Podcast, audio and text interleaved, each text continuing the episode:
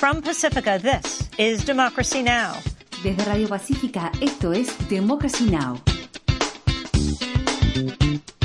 Democracy Now! es un noticiero internacional de radio y televisión que se transmite desde Estados Unidos a través de Internet en democracynow.org. Welcome to Democracy Now! Democracy Now! Bienvenidos a Democracy Now! en español, democracynow.org barra es, el informativo de Guerra y Paz con Amy Goodman.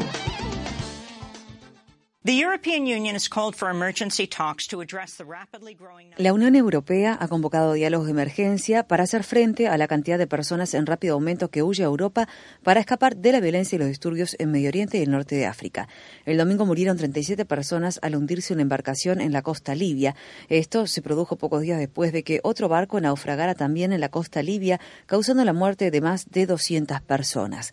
Mientras tanto, investigadores de Hungría y Austria continúan analizando las muertes de 71 personas que la semana pasada fueron halladas abandonadas en el interior de un camión en la carretera principal entre Budapest y Viena. Melissa Fleming, portavoz de la Agencia de Refugiados de la ONU, dijo que la cifra de refugiados inmigrantes que cruzan el Mediterráneo para llegar a Europa ha superado los 300.000 este año. Fleming expresó. The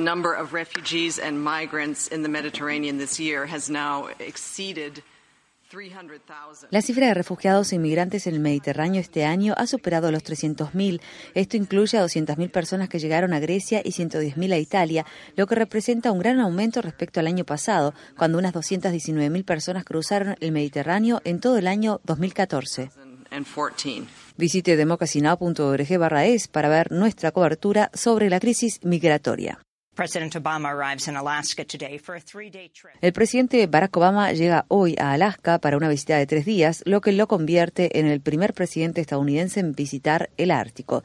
Se espera que Obama enfatice el impacto del cambio climático luego de la decisión de su gobierno de permitir que Shell reanude la perforación de petróleo en el Ártico, una medida que, según ambientalistas, impulsará el cambio climático. Visite democracynow.org barra es para ver más sobre esta visita. En la víspera de su viaje a Alaska, Obama anunció que el nombre del pico de la montaña más alta de América del Norte dejará de ser Monte McKinley para llamarse Denali, su nombre tradicional nativo de Alaska. La delegación del Congreso de Ohio luchó en defensa del nombre McKinley, que rinde homenaje al expresidente William McKinley, oriundo de Ohio, pero durante mucho tiempo los nativos de Alaska han denunciado este nombre como imperialista.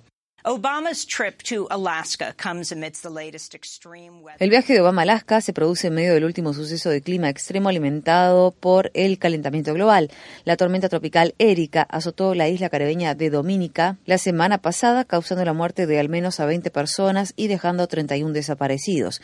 El primer ministro de Dominica, Roosevelt Scarrett, dijo que la isla había sufrido un retraso de dos décadas por los daños que calificó de monumentales. Hay advertencias de científicos que indican que el cambio climático causará un aumento de tormentas tropicales como esta.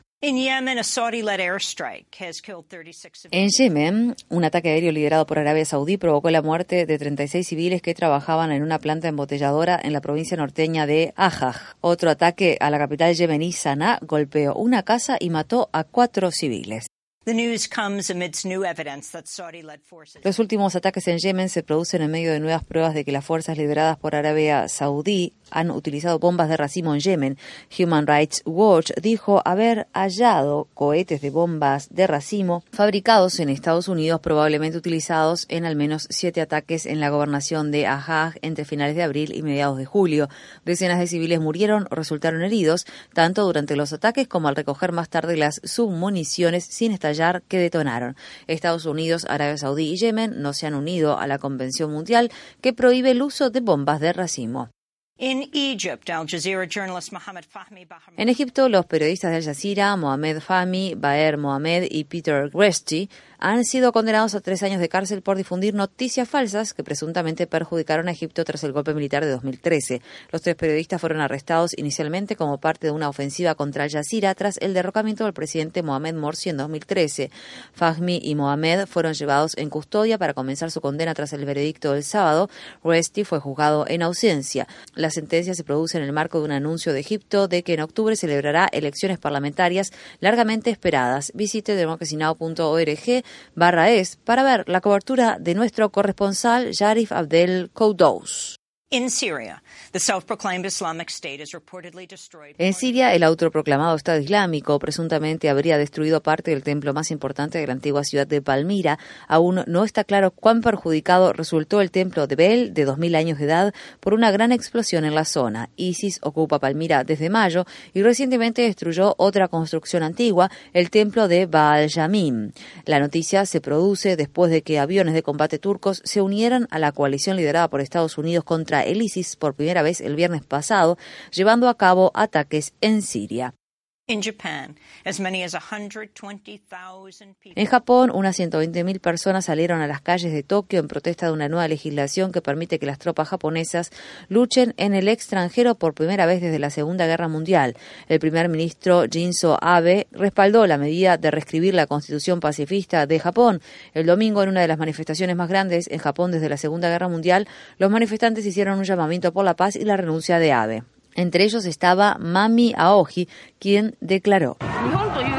Si tuviera que describir a Japón con una sola frase, sería un país pacífico, pero ahora mismo algo inimaginable y real está sucediendo, donde se está destruyendo la paz. Ese miedo sobrecoge nuestro país en este momento. En Malasia, cientos de miles de personas participaron en manifestaciones contra el primer ministro Najib Razak, exigiendo su renuncia por un escándalo financiero. Los organizadores dijeron que se congregaron 300.000 personas en protestas por informes de que el primer ministro recibió alrededor de 700 millones de dólares en sus cuentas privadas, que según él provienen de un donante en Medio Oriente. Najib despidió a una serie de funcionarios que lo criticaron, entre ellos al fiscal general que investiga la transferencia financiera.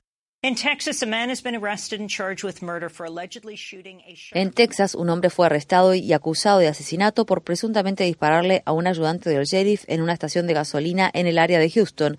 Jano Miles fue acusado de acercarse al ayudante del sheriff del condado de Harris, Darren Goforth, mientras cargaba combustible y dispararle por la espalda. Si bien no se identificó ningún motivo, el sheriff del condado de Harris, Ron Hickman, culpa a las recientes protestas por la brutalidad policial. Ron Hickman expresó. Our system of justice absolutely requires law enforcement. Nuestro sistema de justicia exige absolutamente que los organismos policiales protejan a nuestra comunidad, por lo que si en algún momento la retórica sube de tono al punto de que se lleva a cabo el asesinato de policías a sangre fría, dicha retórica se ha salido de control. Hemos oído que las vidas de las personas afroestadounidenses importan, todas las vidas importan, las vidas de los agentes de policía también importan. Entonces, ¿por qué no retirar el adjetivo y simplemente decir que las vidas importan y quedarnos con eso? El sospechoso del tiroteo había sido arrestado en una serie de cargos de delitos menores hace varios años y había cumplido sus condenas en la cárcel del condado de Harris, dirigida por la oficina del sheriff En más noticias provenientes de Texas, una grabación de video filmada por un transeúnte parecería mostrar que en las cercanías de San Antonio, ayudantes del sheriff dispararon y causaron la muerte a un hombre el viernes, luego de que éste pusiera sus manos en alto en señal de rendición. La grabación efectuada con un teléfono celular emitida por un canal local de ABC muestra a un hombre sospechoso en un caso de violencia doméstica que levanta los brazos. El canal congeló la grabación justo antes de que los agentes abrieran fuego, causando así la muerte al hombre. La sheriff del condado de Bexar, Susan Pemerlow, reconoció que la grabación es causa de preocupación. Se está llevando a cabo una investigación del hecho. In news from the West Bank, footage of an Israeli soldier pinning down a 12-year-old boy. En noticias que provienen de Cisjordania, las imágenes de video de un soldado israelí golpeando a un niño de 12 años de edad mientras mujeres familiares del niño luchan para liberarlo se han vuelto virales en Internet.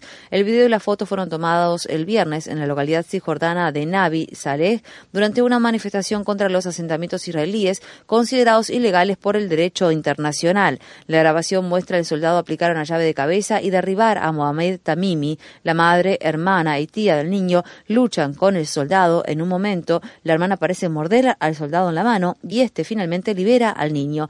El ejército israelí afirma que el niño estaba tirando piedras, aseveración que desmienten los testigos.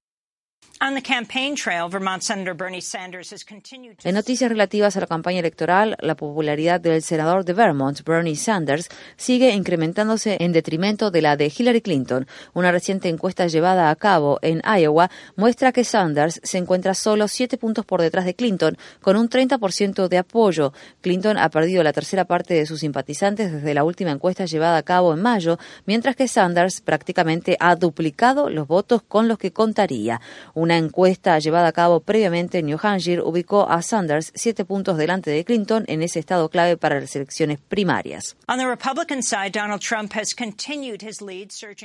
Del lado republicano, Donald Trump sigue siendo el favorito y alcanzó un 23% de apoyo en la encuesta de Iowa. El sábado, cientos de inmigrantes marcharon frente al lugar donde Trump pronunció un discurso en Nashville, Tennessee, en protesta por su promesa de deportar a todas las personas indocumentadas y por calificar a los inmigrantes mexicanos como violadores. Por su parte, otro precandidato republicano, el gobernador de Nueva Jersey, Chris Christie, dijo al público reunido en Hampshire el sábado que rastrearía a los inmigrantes como paquetes de FedEx.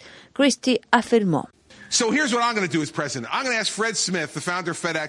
Como presidente, voy a pedir a Fred Smith, el fundador de FedEx, que trabaje para el gobierno durante tres meses, solo durante tres meses, en los organismos de control de inmigración y aduanas para que le enseñe a esa gente. Porque adivinen qué, de 11 millones de personas que están aquí ilegalmente, 40% no ingresaron por la frontera sur. 40% de esas personas ingresó legalmente con una visa y se quedó más allá del término de su visa. Tenemos que contar con un sistema que rastrea a las personas una vez que ingresaron y que cuando finaliza el periodo autorizado, ya sea 3, 6, 9 o 12 meses o la duración que sea, una vez finalizado vayamos a buscarla.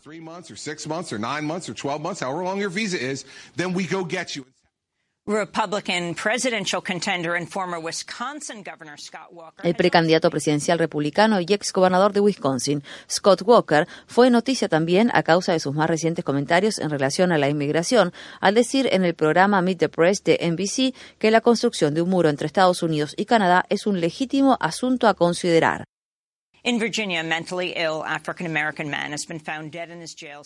En Virginia, un hombre afroestadounidense que padecía un trastorno psiquiátrico fue hallado sin vida en su celda tras haber permanecido cuatro meses encarcelado por presuntamente haber robado alimentos por valor de cinco dólares en una tienda 7-Eleven.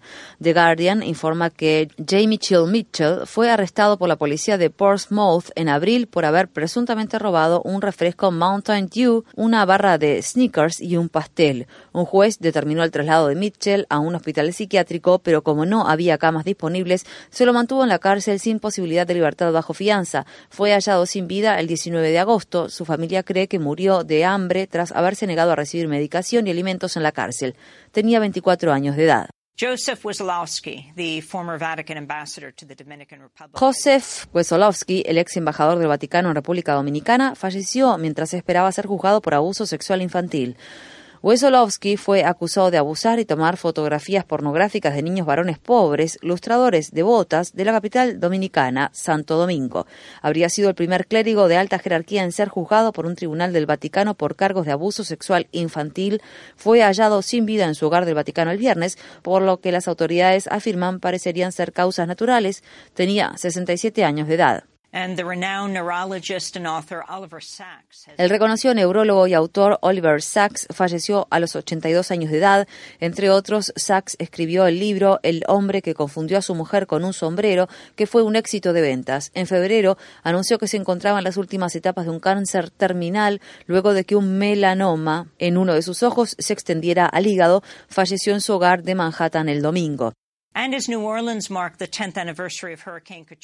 Y mientras que en Nueva Orleans se conmemoró este fin de semana el décimo aniversario del huracán Katrina, el expresidente George W. Bush regresó a la ciudad, lo cual suscitó protestas por su demora a dar respuesta al desastre en aquel momento. Un manifestante portaba un cartel con la reconocida fotografía de Bush pocos días después de Katrina, mirando la devastada ciudad por la ventana de un avión. La leyenda del cartel decía, llega temprano, vuelve en una semana. Mientras Bush asistía a un evento de conmemoración que tuvo lugar en la institución de enseñanza secundaria Warren Easton Shorter High School. Afuera, manifestantes cantaban Dejó que Nueva Orleans se ahogara. Una grabación mostró que dentro de la secundaria, Bush bailaba el son de una banda de guerra.